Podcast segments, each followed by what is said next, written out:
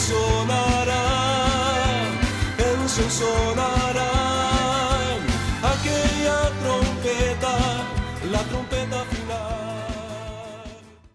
La Iglesia de Cristo de los Ministerios Llamada Final en Phoenix, Arizona, presenta su programa Llamada Final. Conscientes de que vivimos los últimos tiempos y que la humanidad necesita escuchar la verdad eterna de Dios, presentamos el siguiente programa con el pastor José Arriaga. Con ustedes, el pastor José Arriaga con el mensaje de la palabra de Dios.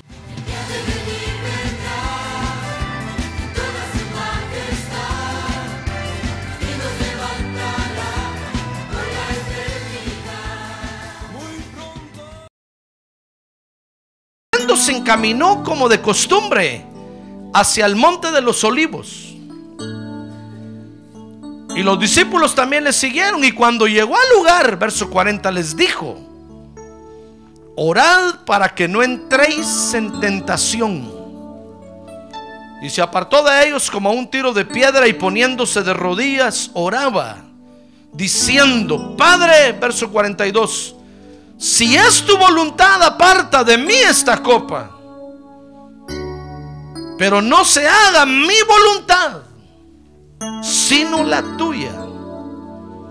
Y entonces se le apareció un ángel del cielo fortaleciéndole y estando en agonía oraba con mucho fervor y su sudor se volvió como gruesas gotas de sangre que caían sobre la tierra. Amén. Muy bien.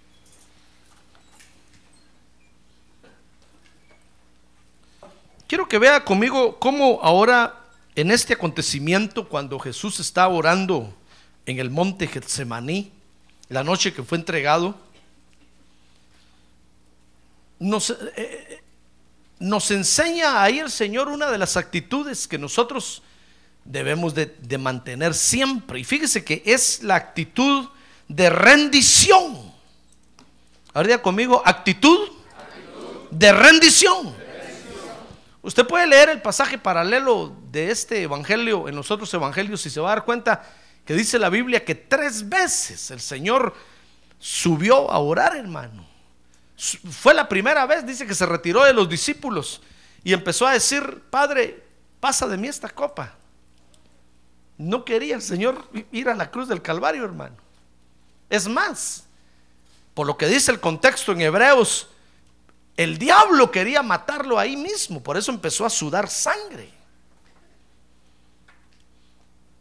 Dice que le decía, Padre, pasa de mí esta copa. Y dice que la, primera vez el Padre no le contestó nada, la segunda vez no le contestó nada. Y la tercera vez cuando el Señor vio que no le contestó nada, entonces le dijo este, eh, lo que dice aquí Lucas. Padre, si es tu voluntad, aparta de mí esta copa. Entonces cuando oyó que el Padre no le contestaba, dice que le dijo, pero no se haga mi voluntad, sino la tuya. Porque era un momento, fíjese hermano, de entregar la voluntad. Era un momento que el Señor estaba experimentando de entrega de su propia voluntad. Tres veces le clamó al Padre y el Padre no le respondió, hermano. Y cuando él entendió que, que lo que el Padre quería era que fuera la cruz, entonces le dijo, no se haga mi voluntad sino la tuya. Y usted puede leer que, que estaba en tal agonía que hasta un ángel del cielo tuvo que venir para fortalecerlo. Porque no es fácil rendirse ante Dios, hermano. No es fácil. ¿Cuántas veces Dios nos ha hablado a nosotros y, y, le pedimos perdón a Dios y volvemos otra vez a la misma? Y nos vuelve a hablar y volvemos otra vez a la misma. Y nos vuelve a hablar porque es difícil rendirse, hermano. Me acuerdo que una vez escuché a un, a un predicador que decía, no, yo no estoy de acuerdo con esos, con esos predicadores que llaman a la gente a rendirse delante de Dios y solo salen de ahí y siguen viviendo la misma vida, esa gente que pasa, porque rendirse delante de Dios no es solo pasar al frente, requiere de mucho más. Es cierto, es cierto, decía yo, lo que este hermano es cierto, dice es cierto, pero la rendición, fíjese hermano, comienza cuando nosotros damos un paso fe hacia adelante. No estamos diciendo que nuestra vida va a cambiar al ratito o mañana, pero estamos comenzando a rendirnos, hermano. El reconocimiento, fíjese, de nuestros defectos y nuestros errores es el comienzo de nuestra rendición. Pero si nunca aceptamos, hermano, los, los problemas que tenemos, ¿cuándo nos vamos a rendir? Si usted sale del culto diciendo, no, es cierto lo que la Biblia dice, pero yo voy a, voy a mejorar. Yo, el yo, yo, yo, nunca hace nada, hermano. Es el Espíritu Santo. Es el Espíritu Santo el que debe tomar posesión de nosotros para que de veras nos rindamos. A ver, diga, gloria a Dios. Entonces, eh, comenzar a reconocer los errores ante Dios, ante la palabra de Dios, y, y, levantar la mano y decirle, Señor, perdóname, yo reconozco, es el principio de nuestra rendición. Tal vez alguien le va a decir a usted, no, si cuántas veces te he visto visto que pasas al frente y sigues igual, pero es que te, tenga paciencia. Usted ya comenzó y el Señor está trabajando en su vida. Cada vez que usted reconoce y se rinde, el Señor está trabajando. Y cada vez el Señor va a seguir trabajando, va a seguir trabajando. ¡Ah, gloria a Dios! Si al Señor Jesús le costó, hermano, ¿usted cree que no le va a costar a usted? Dígale que tiene un lado, ¿usted cree que a usted no le va a costar? Como no, chon, dígale. El Señor tres veces subió a rogar y entró en tal angustia que hasta gotas de sangre salían de su, de su frente y tuvo que venir un ángel para auxiliarlo, hermano. Es que rendirse, mi estimado hermano, es, es, es lo más difícil que hay. Pero es la actitud que nosotros debemos de tener siempre en nuestro corazón. Es una condición interna, pues, que debemos de mantener siempre el deseo de rendirnos delante de Dios, de rendirnos ante Dios, de rendirnos ante Dios. Y al final, de repente nos vamos a desmenuzar delante de Dios, hermano. ¡Ah, gloria a Dios! Gloria a Dios. Por eso dijo el Señor una vez, le mandó a decir a Israel, ¿acaso no es mi palabra como martillo que golpea y golpea la piedra hasta que de repente la desquebraja? Cuando usted le diga, no, si tanto que vas a la iglesia y no cambias, digan ustedes, pero un día de esto voy a cambiar. La palabra de Dios me está dando y me está dando y me está dando y me está dando y me está dando y me está dando, golpeando, golpeando, golpeando, golpeando, golpeando y ¡plan! Gloria a Dios. Ahora, fíjese que nosotros debemos de mantener esta actitud, porque con esta actitud vamos a vencer, hermano. ¿Sabe qué vamos a vencer? Todo lo que se nos oponga en nuestro caminar con el Señor. Si nosotros no nos rendimos ante Cristo, no vamos a aguantar, hermano. No vamos a aguantar. Si nosotros no mantenemos una rendición una actitud de rendición ante el Señor Jesucristo, no vamos a aguantar, hermano. Mire cómo están los tiempos y peor se van a poner. Eso quiere decir que cada vez nos debemos de rendir más. Porque peor se van a poner los tiempos y si no nos rendimos, si no mantenemos esta actitud, no vamos a aguantar, no la vamos a hacer. Yo se lo profetizo hoy. 10 de octubre de mil, del 2000, de, 1900 iba a decir yo, hermano. ¿Ya cómo va el tiempo de rápido? Del 2006. ¿Quién iba, quién, quién iba a imaginar que íbamos a llegar al 2006, hermano? Pero ya estamos aquí. De repente íbamos a llegar al 2015. Cuando lleguemos al 2030 yo voy a tener 60 años de edad, hermano voy a cambiar mi licencia. No, ya dentro de 10 años llevo, llevo los 60, primero Dios. Imagínense, ¿quién iba a imaginar? Y los tiempos están tan difíciles que si no mantenemos la actitud de rendirnos ante el Señor, no vamos a aguantar, hermano. El año entrante ya no lo voy a ver yo a usted aquí, porque no va a aguantar. Por eso es muy importante esto. Por eso antes de ir a la cruz del Calvario el Señor se fue, al, se fue al monte a orar. Porque necesitaba primero rendirse ante su Padre. Tener una vida rendida porque sabía que lo que le esperaba en la cruz del Calvario no era un juego, hermano.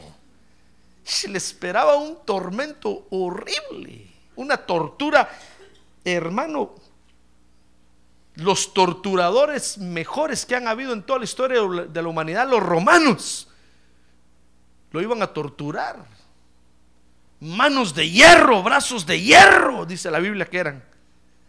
Ellos lo iban a golpear. ¿Quién, ¿Cómo iba a aguantar el Señor si no se hubiera rendido antes, hermano? Por eso le digo, nosotros estamos por vivir, ya estamos viviendo tiempos difíciles, tiempos que nos torturan, tiempos que nos afligen y nos aflojan. Mire la lechuga y, ¿acaso no lo afloja? Esteritia coli, el bicho ese. Ahora no se puede comer ni lechuga, antes no se podía. Pobre Popeye estuvo a dieta. Ahora ni lechuga se puede comer, ya estamos como en nuestros países, ¿se cuenta? En nuestros países no se puede comer nada de eso, hermano. Si primero no lo lavaban en cloro y le demostraban a uno que en el restaurante que estaba lavado en cloro y entonces uno se lo comía. Cuando vine aquí me di cuenta que uno podía comer todo eso, dije yo, beautiful. Pero ahora ya se ya llegó hasta aquí ese asunto, ya no podemos comer, hermano. Hay que lavarlos antes en cloro para matar ese, el Esteritia coli. Pero mire qué tiempos estamos viviendo. Y si no nos rendimos ante el Señor hoy, y si no mantenemos la actitud de rendición ante Él todos los días de nuestra vida, no vamos a llegar a ver al Señor. No vamos a aguantar. Por eso muchos no aguantan hoy y se quedan tirados. Fíjese que rendición es el sometimiento, dice el diccionario, a la voluntad de alguien. O sea que lo que le estoy diciendo es que tenemos que someternos a la voluntad del Señor Jesucristo. Rendición, dice el diccionario, es la obligación a admitir algo. Es decir, lo que le estoy diciendo es que tenemos que, que reconocer obligadamente que necesitamos buscar al Señor. Así como tan negra haya sido su vida antes de venir a Cristo, más necesita usted estar en la iglesia, hermano. Ahora, la rendición que necesitamos, fíjese, hermano. Porque tal vez usted dirá, pastor, pero ¿cómo hago para rendirme? Levanto las manos, me saco la billetera. ¿Cómo hago para rendirme? Mire cómo el Señor dijo que nos tenemos que rendir. Lucas 22, 40. Quiero ir rápido porque quiero ver unas cosas importantes con usted más adelante. Lucas 22, 40 la rendición que necesitamos, fíjese hermano, es la rendición de orar. Ahora diga conmigo, orar, En, todo tiempo. Orar, Sin, cesar. No sin cesar, no, no, no. Sin cesar, quiere decir sin parar. Constantemente, continuamente. Mire lo que dice Lucas 22, 40, que cuando llegó al lugar les dijo, orad para que no entréis en tentación. Mire, ¿por qué? Tenemos que orar para no entrar en tentación. Si no, vamos a entrar en tentación y el diablo nos va a tragar, hermano. No lo vamos a hacer. Y qué triste que cuando el Señor venga no lo vea yo a usted ahí. Y le tengan que decir al Señor, se quedó tirado en el desierto. Allá está abrazado de un cactus en Phoenix, le voy a decir. Allá se quedó. Le agarró la tentación por el cactus y lo abrazó y se espinó. Se quemó y allá se quedó. Entonces la rendición que el Señor nos pide es la de orar. ¿Qué subió a hacer el Señor al Getsemaní? A orar, hermano. A decirle, Padre, pasa de mí esta copa. Qué copa tan amarga. Orar, orar, orar. Usted dirá, pastor, pero ya no tengo por qué orar. Siga orando. Pero es que ya, ya pedí, vuelva a pedir. Ya rogué, vuelva a rogar. Orar, orar, orar en todo tiempo. En todo tiempo, en todo lugar. No necesariamente tiene que estar de rodillas. Puede ir manejando el carro y orando en la market comprando y orando. En el trabajo puede estar orando. En todo lugar, en todo tiempo, en todo momento. Esa es la actitud de rendición que tenemos que tener, hermano. El Señor nos pide que oremos para no entrar en tentación. Mire, dice Lucas 21, 36. Mire, mire por qué. Dice, mas velad en todo tiempo orando para que tengáis que. Ah, no, se no está aquí, hermano. Lea ahí en la pantalla, mire. Para que tengáis que. Fuerza, ¿para qué? De todas estas cosas que están por suceder. ¿Quiere usted que Dios lo fortalezca? Ore. ¿Cómo cree usted que Dios lo va a fortalecer? Orando. Si usted se pone a orar, Dios lo va a fortalecer. Si no ora, ¿cómo Dios lo va a fortalecer? ¿Cree usted que la fortaleza es un toque que Dios da así? Como hacen los puertorriqueños. Santo. Y dice, ya me fortaleció, ya me fortaleció. Naranjas, hermano. No, la fortaleza de Dios únicamente se toma orando. No es un toque de Dios. Orando unos por otros. Es cierto que la palabra de Dios nos da fortaleza, sí, todo lo que Dios nos ministra nos da fortaleza, pero, pero la fortaleza que necesitamos, la fuerza que necesitamos para escapar, hermano, para llegar con vida hasta cuando el Señor venga o para estar fieles a Dios cuando el Señor venga, es la fortaleza que nos da la oración. Señor les digo, miren, oren, ríndanse orando para que tengan fuerza para escapar. Por eso, ¿cuántos creyentes debiluchos hay, hermano? No tienen fuerza. Porque no oran. No le por eso le digo, no le estoy diciendo que lo quiero ver a usted de rodillas. No, no, no, no. Sencillamente caminando usted puede ir diciendo, Señor, necesito tu fuerza.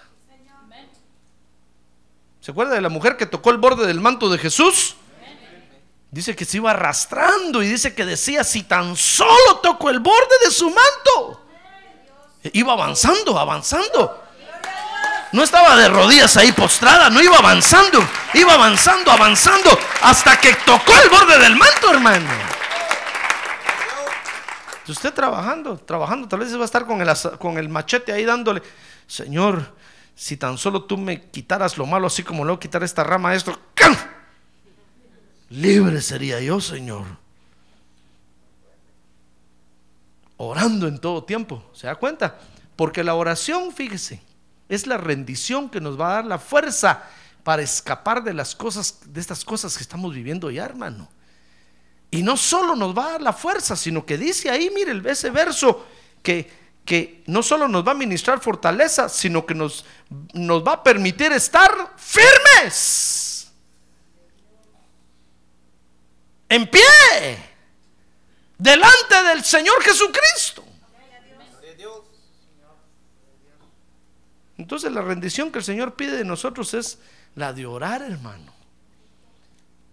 Nada le va, le va a dar la fuerza que necesita para escapar que le da la oración. Nada le va a dar la firmeza que necesita para estar de pie cuando el Señor venga, que, le va, lo, que, la oración le da. Y nada lo va a librar de la tentación como cuando usted ore por usted. Amén. Por eso el Señor se dio cuenta, subió a orar, hermano, antes de ser entregado. Y dice que hay un ángel lo fortalecía. Mire, cuando usted está orando, los ángeles de Dios vienen y lo fortalecen, hermano. Le ministran fortaleza. Cuando usted está orando, hermano, ahí usted se rinde delante de Dios. ¿Aguantó el Señor la cruz del Calvario o no la aguantó? Aguantó. No, no cree usted que el Señor tenía una complexión física, hermano, así de Sansón. Bueno, Sansón dicen que era delgado y chaparro. ¿No cree usted que el Señor era un Mister Jerusalén? No, el Señor tiene una comprensión física como la de todos nosotros, hermano.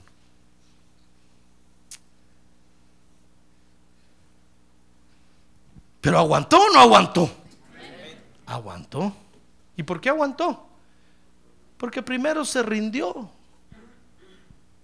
Si usted y yo queremos estar de pie, con fuerza, libres del mal, cuando el Señor venga, tenemos que rendirnos, hermano.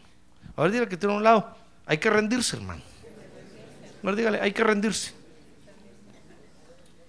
Hay que rendirse. Quiero que vea conmigo entonces que necesitamos rendirnos, fíjese, por causa de todas las cosas que suceden y que vemos a diario, hermano. Si no, no la vamos a hacer. No hay otra cosa que, que nos vaya a sostener. Como no quisiera decirle yo a usted que, que, que va a aguantar eh, de otra forma, que va a aguantar solo viniendo a los cultos, que va a aguantar solo con la oracioncita que yo hago aquí. Que solo con eso. No, hermano. Los tiempos están muy malos y necesitan extra rendición. Tal vez en, el tiempo de nuestros abuelos, en el tiempo de Tatalapo, tal vez solo con venir al culto el domingo aguantaban, hermano. Pero ahora no. Ahora, además de venir a los cultos, necesitamos estarnos rindiendo todos los días. Vea conmigo. Dice Lucas 21, 5, 6. Vamos a Lucas 21. 5, 6. Quiero que vea conmigo algunos ejemplos de lo que está sucediendo ahora. Dice, y mientras algunos estaban hablando del templo, de cómo estaba adornado con hermosas piedras y ofrendas votivas, Jesús dijo, en cuanto a estas cosas que estáis mirando, vendrán días en que no quedará piedra sobre piedra que no sea de, derribada. Mire, ¿quién iba a aguantar la destrucción del templo, hermano? Entonces necesitamos rendirnos, fíjese, porque vamos, vamos a ver nosotros en este tiempo, si no es que hayamos visto, la destrucción de cosas que consideramos nosotros indestructibles y admirables, pero que realmente no le sirven de nada al Señor. Y con nuestros ojos vamos a ver cómo se destruyen. Por ejemplo, vamos a ver ministros caer, hermano, ya hemos visto. ¿Y quién va a aguantar eso? Si no tenemos fuerza, no vamos a aguantar, hermano. Yo me acuerdo cuando cayó un ministro en cierto tiempo, que todos, hermano, en la iglesia se fueron a, a emborrachar. Eso estaban esperando, fíjense, no todos, pues, pero unos se fueron a emborrachar. Y cuando les preguntaban, ¿ustedes qué están haciendo? Decían, no, si el hermano fulano cayó, ¿qué será de nosotros? Mire, sin fuerza. Cayó un monumento alto y se los trajo a ellos también. Entonces estamos por ver cosas peores, hermano. Cosas terribles, monumentos caer. Como, como por ejemplo, el Señor les está diciendo, miren, este templo va a ser destruido, les está diciendo ahí. No va a quedar piedra sobre piedra. Y si ustedes no tienen la fuerza para mantenerse de pie, van a caer junto con ese templo. En el año 70 entró el general Tito el Grande de Roma y destruyó el templo de Salomón. Cabal, piedra, quitaron piedra sobre piedra. Dejaron planito, planito ahí por causa del oro que tenía entre las cisas los bloques de piedra. ¿Se cumplió lo que el Señor dijo o no? Mire qué cosas estaban viendo, hermano. Nosotros vamos a ver cosas terribles. Y a ver lo que sucedió con las torres, con las torres de Nueva York. Si nosotros no estamos firmes, nos vamos a derretir, hermano. Y eso que eso fue hasta allá. Pero ¿qué le parece que de repente se abriera el gran cañón del, del Colorado y se viniera hasta aquí a Phoenix? ¿Qué va a hacer usted? Va a decir que me traje la tierra a mí también. ¿Ya ve cuántos se han matado cuando ha habido alguna catástrofe o algo así? Porque dicen, llegó el fin del mundo y ¡pum! se meten un balazo. Porque no querían ver el fin del mundo. Mire, eh, cuántas cosas, cuánta destrucción de cosas que consideramos indestructibles. Vamos a ver.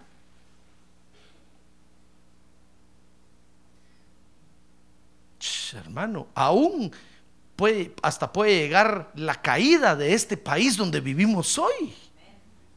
¿Qué va a hacer usted? Si me voy para mi rancho otra vez, vaya que tengo doble ciudadanía. Le van a decir traidor porque aceptó la ciudadanía de este país. ¿Cómo es que tiene doble? Ah, lo van a fusilar por traidor, hermano.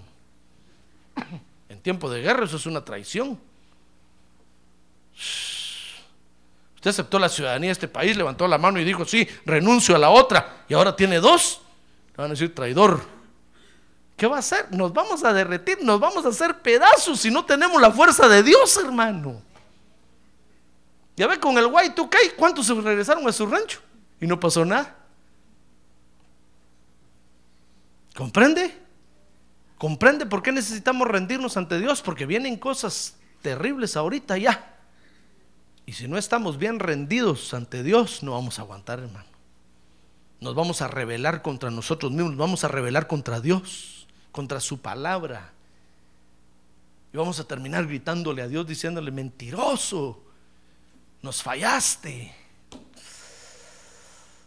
¿Cuántos lo han hecho, hermano? Muchos. Entonces, dice Lucas 21:8 que necesitamos rendirnos ante Dios, porque mire, dice, y él dijo, mirad que no seáis engañados, porque muchos vendrán en mi nombre diciendo, yo soy el Cristo, y el tiempo está cerca. No lo sigáis. Yo creo que los falsos cristos que hemos visto hasta ahorita, Koresh, Jim Jones, etcétera, etcétera, son una caricatura, hermano. Se van a levantar otros que de veras nos van a hacer temblar. Si no estamos rendidos bajo el señorío de Cristo, nos van a llevar con ellos, hermano. ¿Se acuerda aquellos que se llevó la cola del cometa ahí en San Diego? Ahí va a ir usted en la cola también. ¿Qué pasó? No, pastor, no, no, no se aguanta el evangelio en este tiempo, ya no se puede vivir. Mire, ¿cuántos dicen que el evangelio ya no se puede vivir, hermano? Mentira del diablo. Lo que pasa es que no tienen fuerza, no se han rendido. Pero cuando nosotros nos rendimos ante Cristo, todos los días, nos da la fortaleza para vivirlo y para dar testimonio de que Él vive hoy. Ah, gloria a Dios y de que su palabra es verdadera.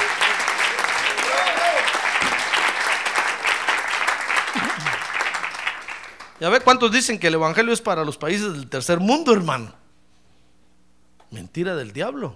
Es para todos, en todo lugar, en toda nación, en toda lengua, en toda raza. Pero necesitamos rendirnos. Mire, entonces eh, estamos por ver el surgimiento de falsos cristos que de veras nos van a hacer temblar. Dice Lucas 21:9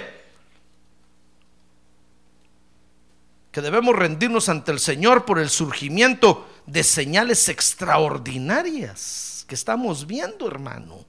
Dice, cuando oigáis de guerras y disturbios, no os aterroricéis. Mira, ahí está diciendo, saben, se va a levantar el terrorismo.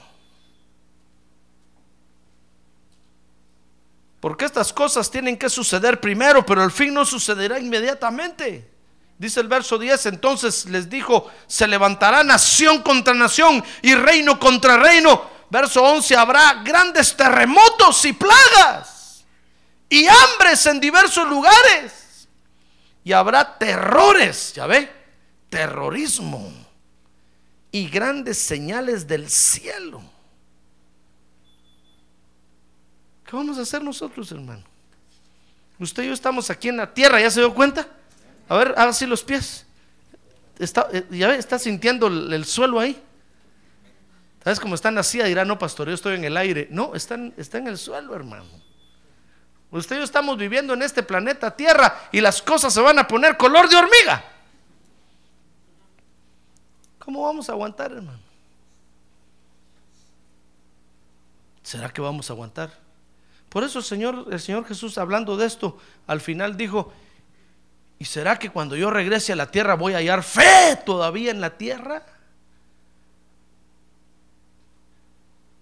Porque el asunto se va a poner peor, hermano. Necesitamos rendirnos ante el Señor. Solo eso nos va a sacar a flote. Eso fue lo que sacó a flote al Señor Jesucristo en la cruz del Calvario. Que yo creo que lo que el Señor vivió ahí es, fue lo más terrible que cualquier, de cualquier tiempo y cualquier época, hermano. ¿Está usted de acuerdo conmigo o no? ¿Y lo aguantó o no lo aguantó? Imagínense que usted dirá, no, pastor, pero es que solo fue golpeado un poquito y lo colgaron. Pero dice la Biblia, fíjese, que sobre él llevó todas nuestras enfermedades. En ese momento él sufrió cáncer, sida, diabetes. Todas las enfermedades cayeron sobre él, todas las que usted conoce y no conoce. Tosferina, sarampión, todo, todas las enfermedades cayeron sobre él en ese momento. Si con una ya no aguantamos nosotros, hermano. A ver, la que tiene lado, si con esa tos que usted tiene ya está muriendo. ya casi saca los pulmones. Cada vez que tose. Solo las amigas, las anginas, usted. Imagínese llevar en un rato todas las enfermedades, hermano.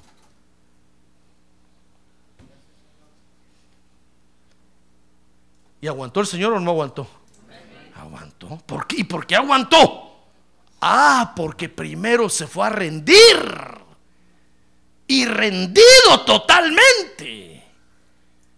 Entonces se enfrentó lo que le venía. Y salió al encuentro. Porque dice que en ese momento llegaron a buscarlos. Y él se puso de pie, hermano, delante de todos. Y les dijo, ¿a quién buscan? Y, dijo, y dijeron, a Jesús. Y él dijo, yo soy. Y blum, cayeron todos para atrás, hermano. Ah, gloria a Dios. Gloria a Dios cayeron todos para atrás y se volvieron a levantar con las espadas en la mano. Simón sacó la espada y le cortó la oreja a Malco. Y el Señor le dijo, no, no, Simón, recogió la oreja y se la pegó a Malco, hermano. Mire qué milagro. Y la gente no lo miraba. Imagínese ese Malco. Orejón. Por orejón le cortaron la oreja sintió el milagro. Ni aún así reaccionó.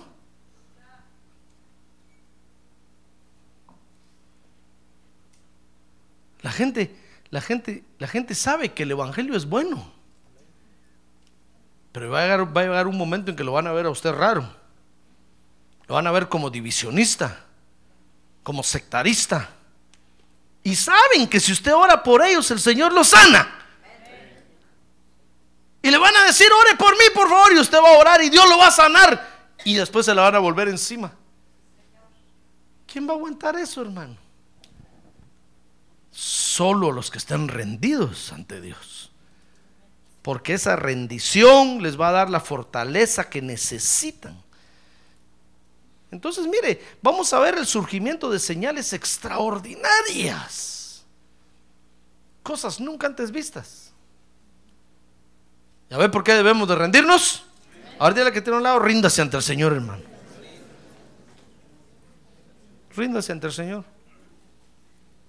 No le queda otra. ¿Quiere llegar usted al final de todo esto? Ríndase, por favor, ríndase. Comience hoy a rendirse, comience hoy a levantar sus manos y decirle, Señor, manos arriba, yo me, yo me rindo. Hay cuenta que tiene una pistola ahí en la espalda, yo me rindo, Señor. Acuérdese cuando el suegro le puso la pistola así en la espalda, le ¿te casas o te casas usted? Sí me caso, sí me caso. ¿Se acuerda, verdad? no, no, pastor dice, yo no fui.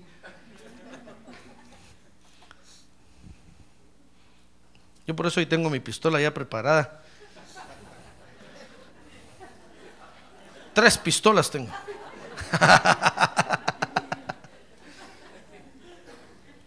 Muy bien. No, es una broma esto, hermano. No, no crea que tengo pistola. no, pastor, qué miedo, usted va a matar a la gente. No, Mire, dice Lucas 21:12 que necesitamos rendirnos ante el Señor por causa de la persecución que viene para la iglesia. Lucas 21:12 dice, pero antes de todas estas cosas os echarán mano y os perseguirán, entregándoos a las sinagogas y cárceles, llevándoos ante reyes y gobernadores por causa de mi nombre, y esto os dará oportunidad de testificar. Por tanto, proponed en vuestros corazones no preparar de antemano vuestra defensa, porque yo os daré palabras y sabiduría que ninguno de vuestros adversarios podrá resistir ni refutar. Pero seréis entregados aún por padres, hermanos, parientes y amigos. Y matarán algunos de vosotros. A ver, que tiene un lado, le están hablando a usted, hermano.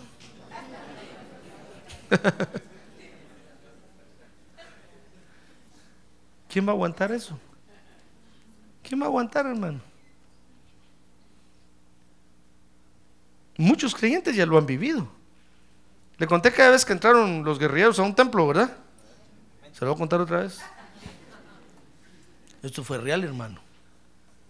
Estaban en el culto allá en la montaña un día, cantando, cuando entró un grupo armado y cerraron las puertas y tronaron las metralletas y ¡ay! Vamos a matar a todos los evangélicos. Y al primero va a ser el pastor, dijeron.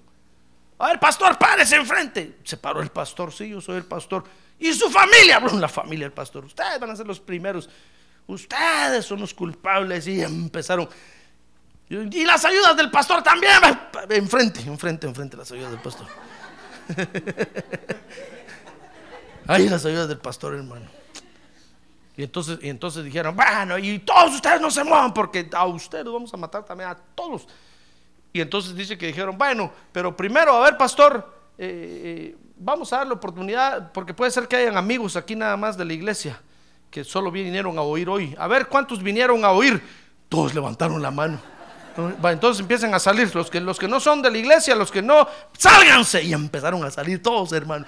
Dice que le decían, pastor, yo solo vine nada más, ¿se acuerda? Dios. Y el pastor dice que decía, traidores, cobardes, montoneros. Hijos del diablo, les decía el pastor pero me las van a pagar. Se fueron todos, hermano.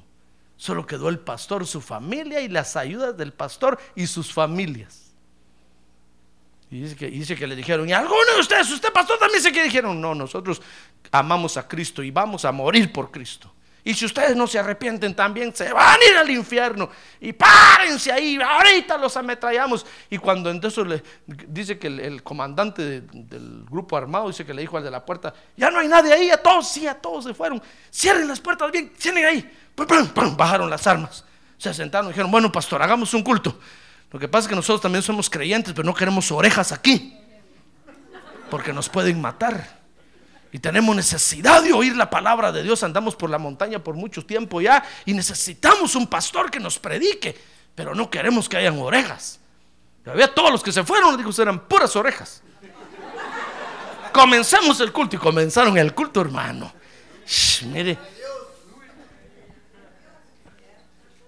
¿qué va a hacer usted, hermano? Usted también va a decir, adiós, pastor, ¿se acuerda que yo le dije que solo quería oír? Decir, pastor, adiós, yo realmente yo nunca me sentí de, aquí de la iglesia, yo, siempre decía que, no era de aquí.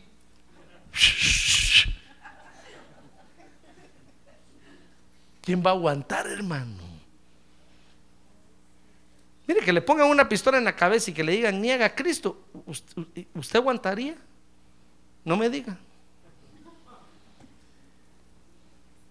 No vamos a aguantar si no estamos rendidos a Cristo. Lo único que nos va a dar fuerza, dijo el Señor, lo dijo. Lo único que nos va a dar fuerza ante el pecado, ante las situaciones que, que vemos a diario hoy en la tierra, hermano, es que nos rindamos orando ante Cristo. Ah, gloria a Dios. Démosle un buen aplauso al Señor. Gloria a Dios. Gloria a Dios. Mire, por la persecución que está por venir a la iglesia, necesitamos rendirnos ante Cristo. Dice Lucas 21, 25 que necesitamos rendirnos ante Cristo por causa de la perplejidad y el desfallecimiento que hoy vemos en la gente, hermano.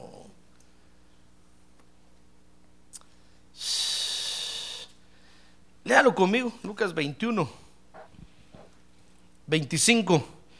Y habrá señales en el sol, en la luna y en las estrellas y sobre la tierra angustia entre las naciones, perplejas a causa del rugido del mar y de las olas. Mire, ¿acaso no es eso lo que estamos viviendo hoy? Hermano, la gente anda perpleja, angustiada. ¿Qué más le dije? Desfallecida. Dice, dice el, verso, el verso 26, Lucas 21, 26. Desfalleciendo los hombres por el temor y la expectación de las cosas que vendrán sobre el mundo, porque las potencias de los cielos serán sacudidas. ¿Acaso no es lo que vemos hoy, hermano? Vemos desfallecimiento en la gente. Vemos la gente afligida, hermano. Mire, las enfermedades están tan avanzadas hoy en la tierra que hasta se junta la gente porque se sienten desfallecidas. Mira, ¿acaso no los AA no se juntan para fortalecerse unos a otros? Neuróticos anónimos, histéricas anónimas también. Ahí se andan reuniendo, hermano, para fortalecerse, para fortalecerse. Las madres de los, de los desaparecidos, ahí se juntan todas las pobres señoras a llorar. Mi hijito, mi hijita. Ah, porque están desfalleciendo. Ya no, ya no quieren vivir. Y lo único que les da ánimo para vivir es cuando se juntan y hablar de su problema y se fortalecen unos a otros. Y en medio de todo ese alboroto estamos usted y yo, hermano. Que vemos ese asunto, que vemos. Por eso cuando yo en la televisión comienzo a ver un anuncio que dice, fulanito tiene diabetes, pero sabe, yo lo cambio hermano, porque digo, estos me quieren meter miedo. Lo que están diciendo es que todos tenemos, ay, que vivamos así. Mal de muchos, consuelo de tontos, dice el dicho. Yo lo cambio. Porque están transmitiendo temor. Está, fíjese que una vez me llamó una señora a mí y me dijo, mire, eh, usted es don fulano, estoy llamando de San Diego, me dijo. Sí, le dije, yo soy, yo soy de un fulano de tal. Mire, me dijo, le quiero vender una alarma para su casa. Porque hoy en día tantos ladrones se meten a las casas tantas, tantas horas tantas, y se roban esto. Y yo cuando yo oí todo lo que me empezó a decir, yo, dije, no quiero, gracias. ¡Pum! Colgué, hermano. Dije, qué mujer tan terrible. Y sabe, se presentó diciéndome, yo también soy cristiana, soy creyente, soy hija de Dios, pero los tiempos y los ladrones se meten y cuando yo empecé a ver el espíritu que estaba ministrando, hermano, le colgué. Le dije, no quiero, gracias. No, no, no, no. Dije, qué mujer tan terrible. Me va a meter miedo y voy a comprar una 45 Magnum Special. Y voy a llegar a la, a la, iglesia con la pistola aquí, mire, y me voy a hacer el saco a cada rato así, ¿eh? Para que usted mire. Mire, es que en medio de todo ese embrollo, ¿ya se dio cuenta? Estamos usted y yo, hermano. ¿Y cómo vamos a aguantar? Si el asunto es generalizado. Toda la gente anda así. Por eso usted ve que los vendedores de seguro dice, para su paz de mente, compre un seguro de vida, solo para su paz de mente. Es que la gente está angustiada, hermano, pensando mañana me voy a morir y lo que debo y la familia cómo se va a quedar. Están pensando mañana me voy a enfermar, me voy a ir al hospital y cómo voy a pagar. y ahí están angustiados y afligidos y aflojados. Y ahí estamos nosotros en medio de esa perplejidad, de ese desfallecimiento, dice Lucas 21, 34. Mire, ¿por qué debemos de rendirnos ante el Señor, hermano? Nos conviene. Dice Lucas 21, 34, estad alerta, no sea que vuestro corazón también se cargue con disipación y embriaguez y con las preocupaciones de la vida.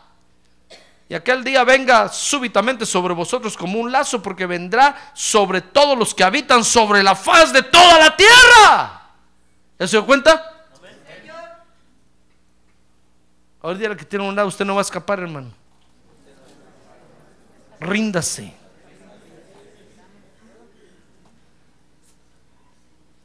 ¿Sabe qué fue lo que evitó que las plagas entraran a la casa de los israelitas en Egipto? Eso fue de último. Que estuvieran rendidos ante, ante el señorío de Cristo, hermano, esperando la redención que venía por brazo de Moisés. Y cuando llegó de último aplicaron la sangre del cordero, es que, es que la muerte de los primogénitos, e, es, eso era lo peor, hermano.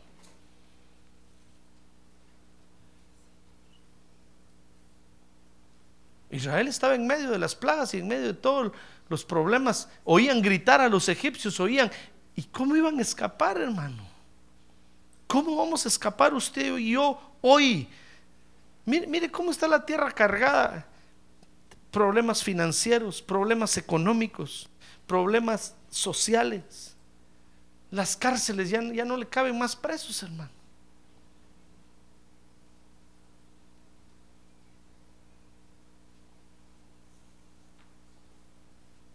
Estamos en un sistema financiero y económico donde todos debemos algo. Todos. Vamos a decir, no, pastor, yo no debo nada. Porque no podría vivir en este sistema. Todos. Y todo eso carga. Todo eso cansa, agota.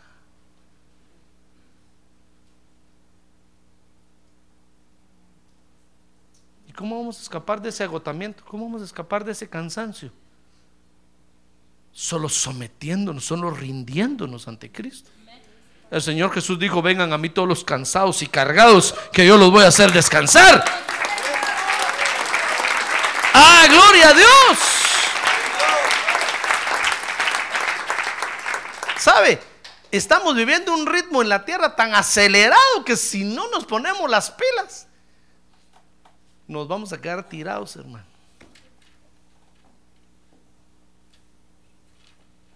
¿Se lo has dado cuenta por qué estamos en este país? Porque la angustia nos agarró en el rancho. Y era el rancho grande, allá donde vivía. y eso que era el rancho grande. Y me, y me agarró la angustia. Y usted dijo, no, me voy para el United States porque aquí me voy a morir de hambre. Mire, lo agarró la tormenta y vino a parar aquí. No había necesidad. Y si le agarra la angustia aquí, va a ir a parar a Alemania. O tal vez a España o Inglaterra, a ver a dónde. Alaska. Y que se va a ir más para arriba, cada vez más para arriba. Va a llegar al Polo Norte y más para arriba ya no hay. Solo los pingüinos va a, ver, va a mirar allá, hermano. Por lo menos va a ir a conocer los pingüinos. Que fueron los primeros animales que Dios crió. Porque todavía están en blanco y negro. no les echó color. Por lo menos va a ir a conocer a los pingüinos, decir, pingüino, mucho gusto, usted fue el primer animal que Dios creó en la tierra. Pero se da cuenta que hay unos que van para arriba y van para arriba y siguen para arriba y siguen. ¿Y a dónde van a llegar, hermano? Es que les entra la angustia. Y dicen, no, la migra ya llegó aquí. Y va para allá y, corren y corren y corren. Hermano, ¿para dónde van? Porque están angustiados y afligidos. ¿Se da cuenta? Y en medio de todo ese embrollo estamos usted y yo. ¿Qué va a hacer? ¿Se va a dejar envolver por, ese, por esa onda también? ¿O usted se va a parar firme y se va a decir, no, yo tengo un Salvador, yo tengo alguien que me, alguien que me protege día y noche, alguien que me sustenta? Por eso dice la Biblia que en estos últimos días el justo por la fe vivirá.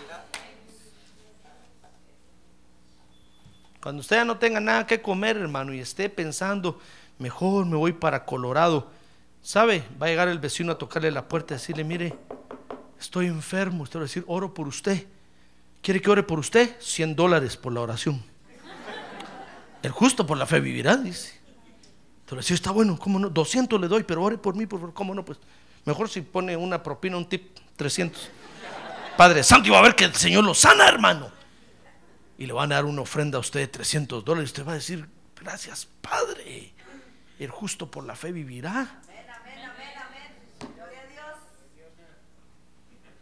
Pero si no estamos sometidos bajo Cristo, va a llegar el vecino y usted va a decir, yo quiero que oren por mí. Yo estoy peor. Ay, hermano.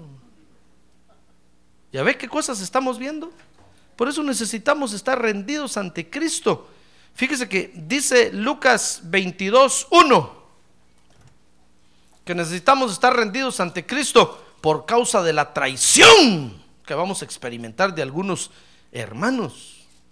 Dice que se acercaba la fiesta de los panes sin levadura, llamada la Pascua, y los principales sacerdotes y los escribas buscaban cómo dar muerte a Jesús, pues temían al pueblo. Y entonces Satanás entró en Judas, llamado Iscariote, que pertenecía al número de los doce, y él fue y discutió con los principales sacerdotes y con los oficiales y sobre cómo se lo entregaría y ellos se alegraron y convinieron en darle dinero y aceptó y buscaba una oportunidad para entregarle. Es que vamos a ver unas cosas, hermano.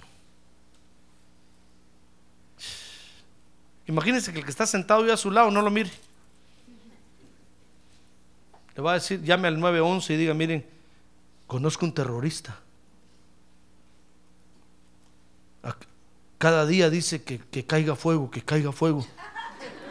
¿Sabe usted que eso pasó con Nerón, va? Nerón mandó incendiar Roma, dice la historia, hermano, y le echó la culpa a los cristianos. Y cuando le fueron a preguntar, le dijeron, ¿usted por qué culpa a los cristianos? Ah, es que ellos están diciendo que descienda fuego, que descienda fuego. Ellos quemaron Roma y empezaron a matar a los cristianos, hermano. Imagínense que 911, sí, conozco un terrorista se llama José A. de Arriaga. Dice que va a tener una 45 especial ahí delante de la iglesia. Y cuando yo sepa que usted lo hizo, hermano, voy a decir, ¿usted? Usted que yo lo miraba en la iglesia. Si se reía conmigo.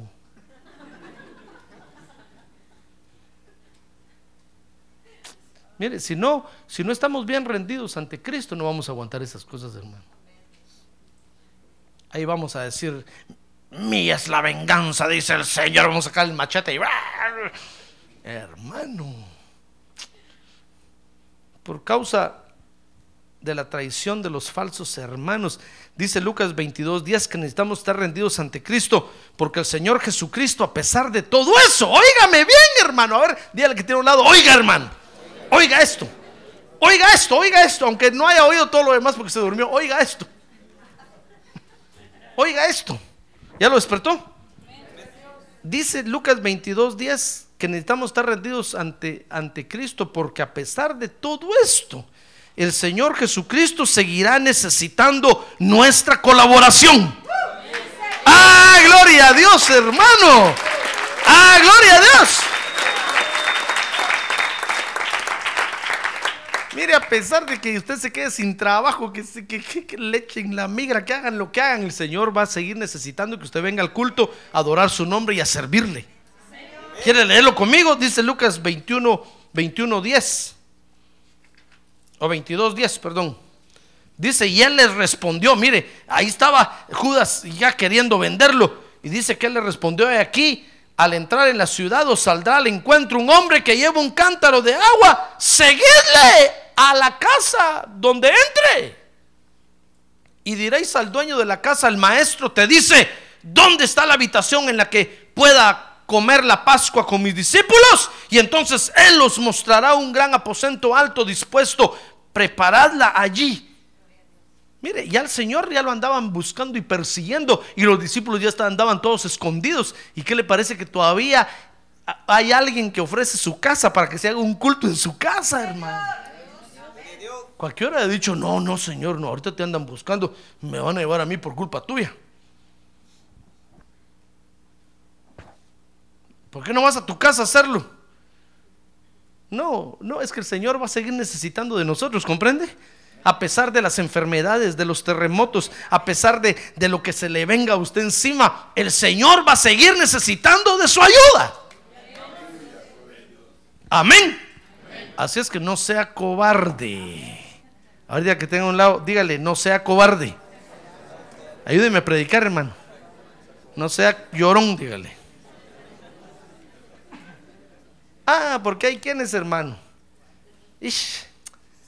Mire, una mala cara le hacen aquí en la iglesia y no quieren venir. Ay, ¿qué sería si los persiguieran, si los torturaran? Hermano, ese día cuelgan al pastor. ¿Se da cuenta? Entonces, a pesar de eso, el Señor va a seguir necesitando de usted. Dice Lucas 22, 15, que a pesar de todo eso, a ver, dígale otra vez que tiene un lado, escuche hermano, a pesar de todo eso, el Señor Jesucristo seguirá teniendo comunión con usted.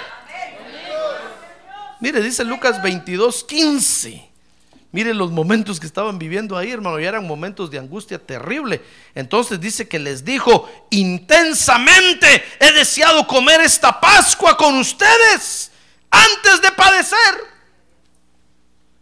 Porque venga lo que venga, hermano, el Señor Jesucristo va a seguir queriendo estar en comunión con usted. ¿Acepta eso? Ah, gloria a Dios. Gloria a Dios. A ver, diga, gloria a Dios. Por eso decía el salmista, aunque mi padre y mi madre me abandonen con todo, Jehová me recogerá. Porque Él siempre va a querer estar conmigo. Él siempre va a querer mi compañía. Amén. Qué interesante está esto, ¿verdad? No se duerma, hermano. ¿Ya ve por qué necesitamos rendirnos ante el Señor? Porque el Señor va a seguir necesitando de usted. Y porque el Señor va a seguir queriendo tener, va a, a querer Oremos ya, hermanos. Yo creo que se me terminaron las diez mil palabras. O se me terminaron las diez mil palabras, o el inglés ya me está arruinando el español.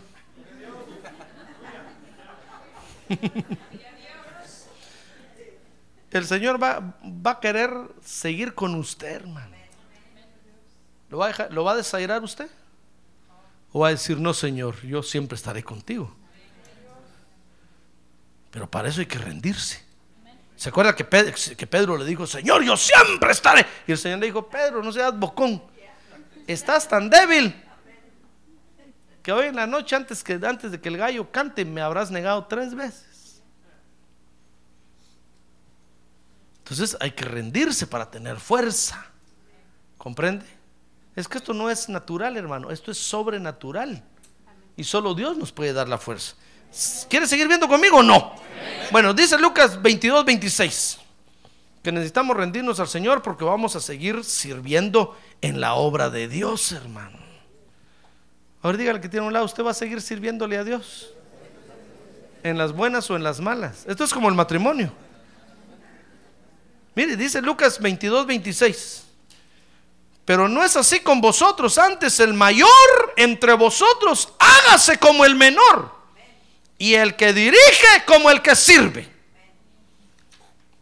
Porque sea lo que sea que, suceda, vamos a seguir sirviéndole al Señor, hermano.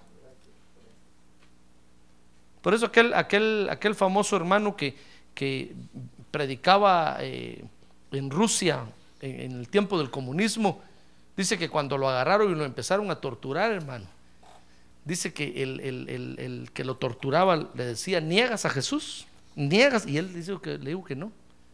Y dice que en, una de esas que volvió en sí, dice que le dijo, aunque me partas en mil pedacitos, cada pedacito te va a gritar que Cristo te ama. ¡Ah, gloria a Dios! Gloria a Dios, hermano. Porque vamos a seguir sirviéndole al Señor. ¿Se cuenta? Mire, si su marido la deja, usted tiene que seguir sirviéndole al Señor. Si la mujer lo deja, hermano, usted tiene que seguir sirviendo al Señor. Si los hijos lo meten a la cárcel, usted tiene que seguir sirviendo al Señor. Si todos lo aborrecen, usted tiene que seguir sirviéndole al Señor. ¡Ah, gloria a Dios! ¿Y cómo va a aguantar eso? ¿Cómo va a aguantar eso? Usted dirá, pastor, es, es que eso es no tener corazón. Claro, eso es duro, hermano. ¿Cómo lo vamos a aguantar únicamente? ¿Usted cree que rindiéndonos ante el Señor, usted cree que no, no era doloroso para Jesús ver a su mamá llorando al pie de la cruz? Ay, hermano. Yo me imagino que él hubiera querido bajarse y agarrarla, protegerla. Pero ¿sabe qué hizo ahí? Le dijo, mira Juan, te encargo a mi mamá. Mamá le dijo ahí, agárrate de Juan, ese es tu hijo ahora. pero ¿quién va a aguantar usted? Eh, usted dirá, no, es que Jesús no era humano, hermano. Eso no, tener, eso no es, es no tener corazón. Dejarse matar nada más así, sin pelear, sin hacer nada. Y su mamá ahí al pie de la cruz. ¿Quién va a aguantar eso, hermano? Muchos no lo aguantan. Por eso solo los amenaza la familia y ya no vienen a la iglesia. Solo el jefe le dice, bueno, si querés ir a la iglesia te quedas sin trabajo. Dice, no, no, bueno, mejor sigo mi trabajo. No lo aguantan porque están debiluchos.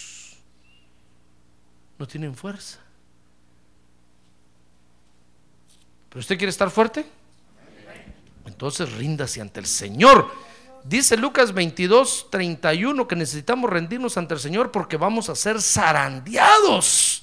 Mira ahí es donde le dice a Simón, mire, mire este verso, Lucas 28, ya voy a terminar, dice, le dice Simón, Simón, mira que Satanás os ha, os ha reclamado, perdón, para zarandearos como a trigo. ¿Sabe qué, pensaba Pedro que Jesús iba a decir? Pero no tengas pena, Pedro, yo estoy como poderoso gigante a tu lado.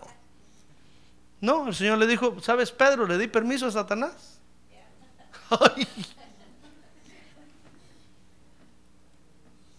Pero yo he rogado, Pedro, que tu fe no falte. Ah, gloria a Dios, hermano.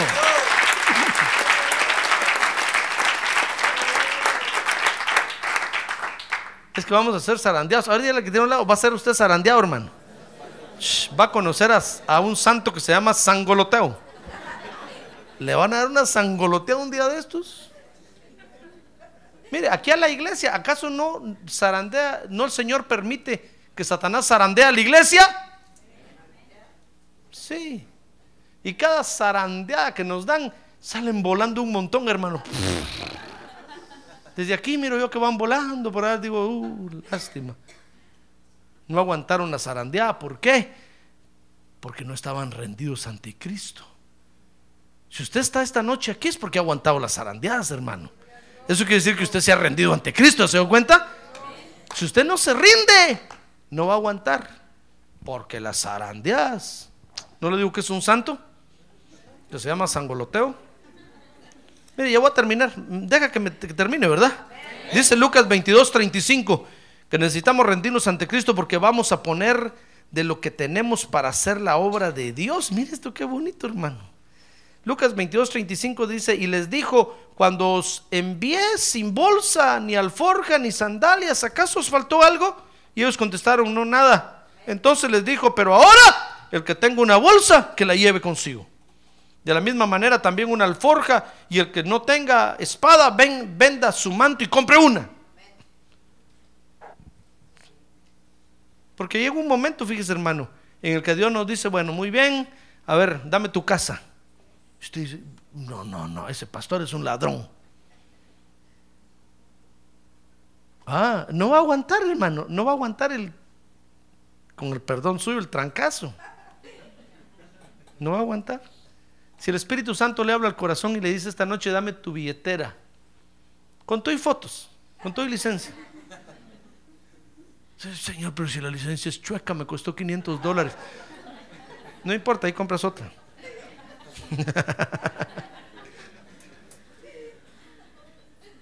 Yo le aseguro que el viernes ya no viene usted al culto. Peor el domingo.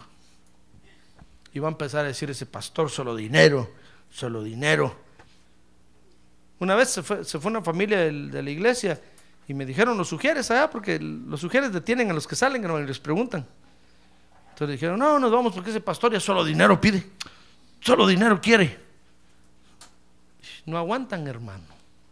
Si no estamos firmes, no vamos a aguantar. Porque va a llegar el momento en que el Señor nos va a pedir. No le digo que el Señor me pidió a mí mi trabajo.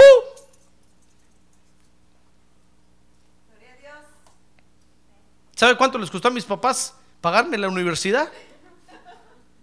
Sostenerme la universidad. Vi- Vivía yo en la, casa de un, mi hermano un tiempo, en la casa de mi hermano otro tiempo. Cinco largos años, hermano. Y para que cuando yo me graduara y llegara a decirles, bueno, ya no voy a seguir trabajando porque el Señor me llamó a predicar el Evangelio.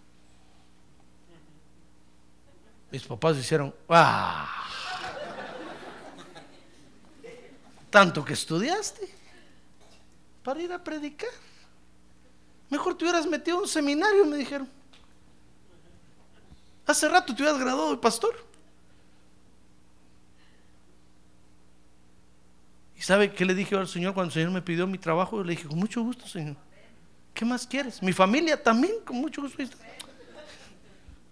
¿Qué más quieres? ¿Usted cree que es fácil dejar el trabajo? Ah, no, hermano. Porque hay un momento en que uno tiene que dar de lo que uno tiene. Fíjese que hay una etapa de la vida cristiana en la, que Dios le da a uno y uno recibe y uno, Señor, bendíceme, Señor. Pero hay un momento en que el Señor dice, bueno, ya estuvo suave como el asadón, ahora como la pala, dame algo.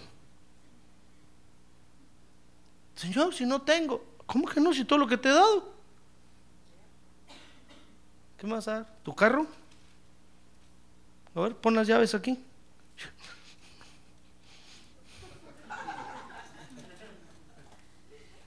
Mire, mire cómo habla la gente de los pastores cuando los pastores piden dinero, hermano.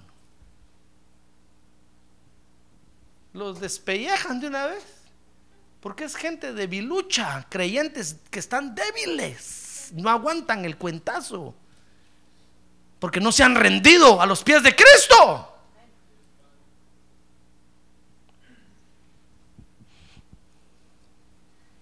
Entonces va a llegar un momento en que Dios nos va a pedir, hermano. ¿Y qué va a hacer usted? Va a decir, no, ya no vuelvo a ir a esa iglesia. Esa iglesia no. Tan bonito que iba todo. Pero ahora se puso feo. El pastor hasta la comida vende, me dijo una vez un hermano a mí. Es que usted hasta la comida vende. ¿Por qué no la regala? Ah, bueno, le dije yo. ¿Usted cree que aquí todo es gratis? No, y le dije, a ver, a ver, a ver, sácanseme los libros, ¿cuánto ha dado usted? No, pues no, es que no, yo no he podido dar. Entonces, ¿qué alega? Que hubiera dejado hasta la camisa aquí, yo, yo diría, pobrecito, tal vez tiene razón, tal vez ha dado mucho. Pero no ha dado nada, los que no dan son los que más alegan, hermano. Los que dan, ahí están rendidos a los pies de Cristo, ni cuentas piden, ni carta para el IRS piden, hermano. ¿Qué le parece? Ahí están rendidos a los pies de Cristo. Yo conocí a un hermano que cuando tenía a sus hijos chiquitos daba dinero a la iglesia. Yo decía, no me pide carta porque con todos los hijos que tiene le dan buenas deducciones. Pero solo que los hijos crezcan me va a empezar a pedir carta. Los hijos crecieron, ahora ganan más dinero ellos, dan más dinero a la iglesia y no me piden carta. Hermano, es que si no estamos rendidos a los pies de Cristo, no vamos a aguantar este asunto, no lo vamos a aguantar, hermano. ¿Comprende? No vamos a aguantar. La situación se va a poner peor. Cuando construyamos nuestro templón grandote ahí enfrente, hermano, ya lo mira, ya lo mira, yo, yo ya lo miro ahí. ¡Ah, gloria a Dios! ¡Gloria a Dios! Cuando yo le diga a usted, mire hermano, miren hermanos, ya cada uno de ustedes dio 10 mil dólares, gloria a Dios, aleluya, amén. Pero ahora necesito que cada uno de ustedes compre cinco sillas, 8 mil dólares. El pastor, ¿acaso sillas de oro va a comprar? Casi. Si ya dimos 10 mil, quiero otros 8 mil. Ese ya se volvió dinero. No va a aguantar, hermano. ¿Qué va a hacer?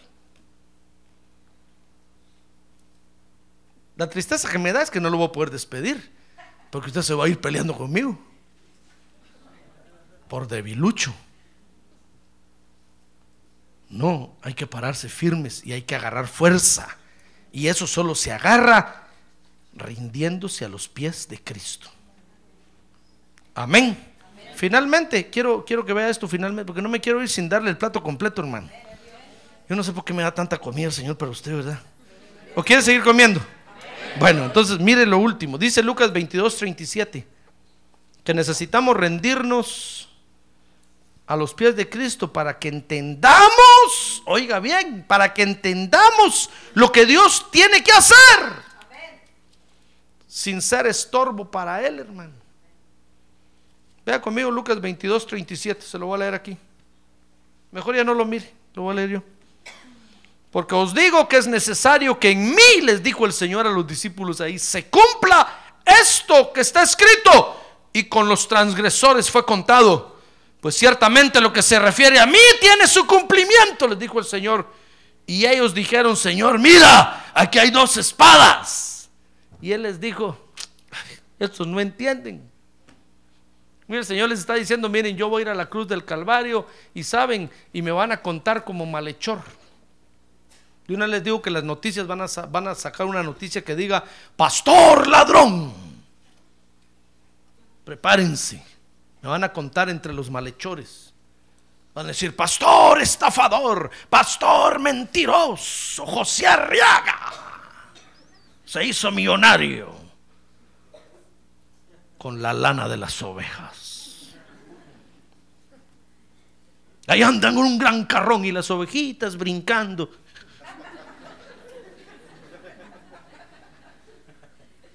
El Señor, les dijo, Señor me van a contar como malhechor y van a salir en las noticias en primera plana. Jesús, malhechor. Acusado por el IRS de ladrón, porque está evadiendo impuestos, está lavando dólares.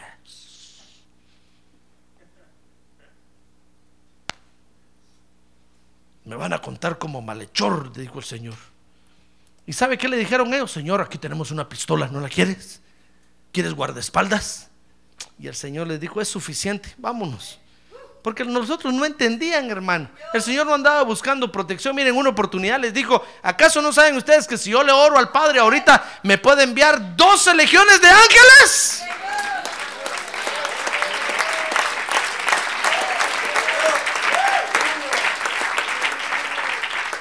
Es que Fíjese que necesitamos estar sometidos a los pies de Cristo para entender qué es lo que el Señor quiere hacer, hermano. Si no, le vamos a hacer estorbo. ¿Comprende? ¿Comprende eso? Entonces necesitamos rendirnos a los pies de Cristo. Y la única forma que dice el Señor aquí que hay para rendirse es orando, orando, orando. Ahora diga, orando, orando, orando. Las tres oraciones que hacían los israelitas en el día, oraban en la mañana, mediodía y en la tarde. Orando, orando, orando. Porque a través de la oración Dios nos va a dar fuerza. Dijo, el Señor lo dijo, hermano. ¿Usted le cree al Señor o no? A través de la oración el Señor nos va a firmar. Y a través de la oración, ¿qué más le dije? Nos va a librar de la tentación. Amén. Muy bien, cierre sus ojos.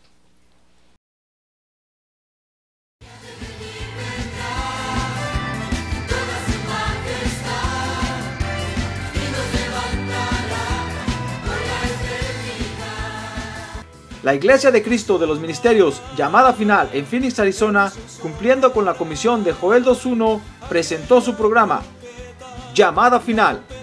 Esperamos que nos vuelva a sintonizar la próxima semana a la misma hora por esta emisora. Los invitamos a nuestras reuniones en el 6023 Norte 71 Drive, esquina con Bethany Home Road. Para mayor información puede llamarnos al 1259 o visitarnos en la internet al www.llamadafinalphoenix.com.